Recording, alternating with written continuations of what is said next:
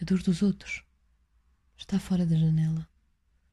Entristece-nos como um ciclo de chuvas, mas não nos molha os pés nem os cabelos. Por vezes avistamo-la na soturna rua que a medo atravessamos, ou no café onde uma mão se estende. Vamos então ao armário maior, buscar o dó, a pena, e ao porta-moedas repuscar uns trocos. Alguns de nós, mas poucos, muito poucos, guardaram bagas que o tempo lhes ditou, verdades que hibernaram no gelo das idades e germinaram em caverna escura. Só esses têm a coragem de ver que a dor dos outros é sempre a nossa dor, que anda em viagem e que, curvada ao peso da bagagem, nos persegue e procura.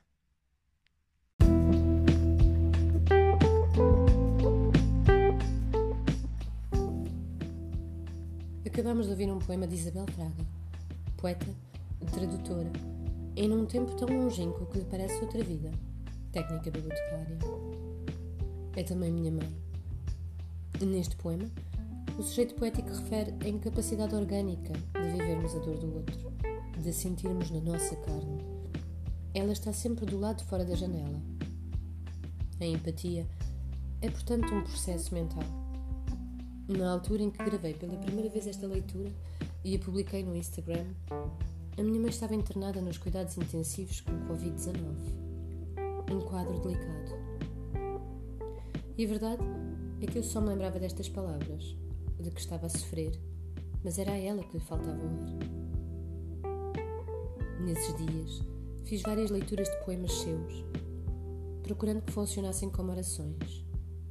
Porque, afinal de contas, ela ensinara-me, era eu ainda miúda, que há poemas que são como preces Deixo-vos agora com mais dois poemas da sua autoria.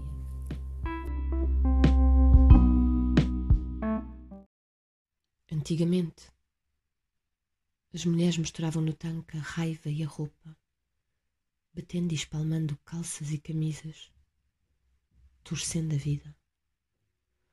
Hoje vêm rolar as peças cada vez mais anónimas, imersas no veneno da perpétua espuma mas prendem ainda saias e blusas com as mesmas molas com que se molam em longas cordas de esperança.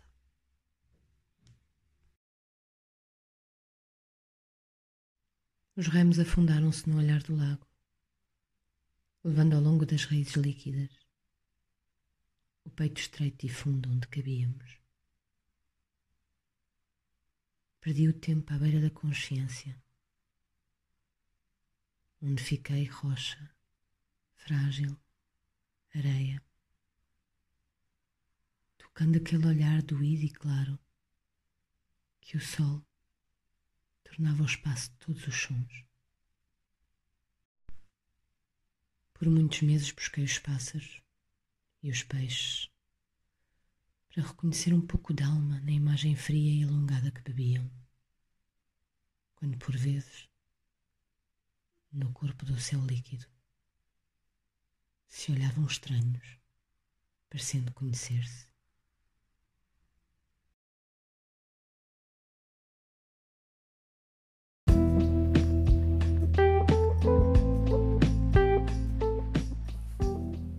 Este foi o momento de poesia de hoje. Eu sou Inês Fraga e venho lembrar-vos de que a voz pode ser um rio em chamas.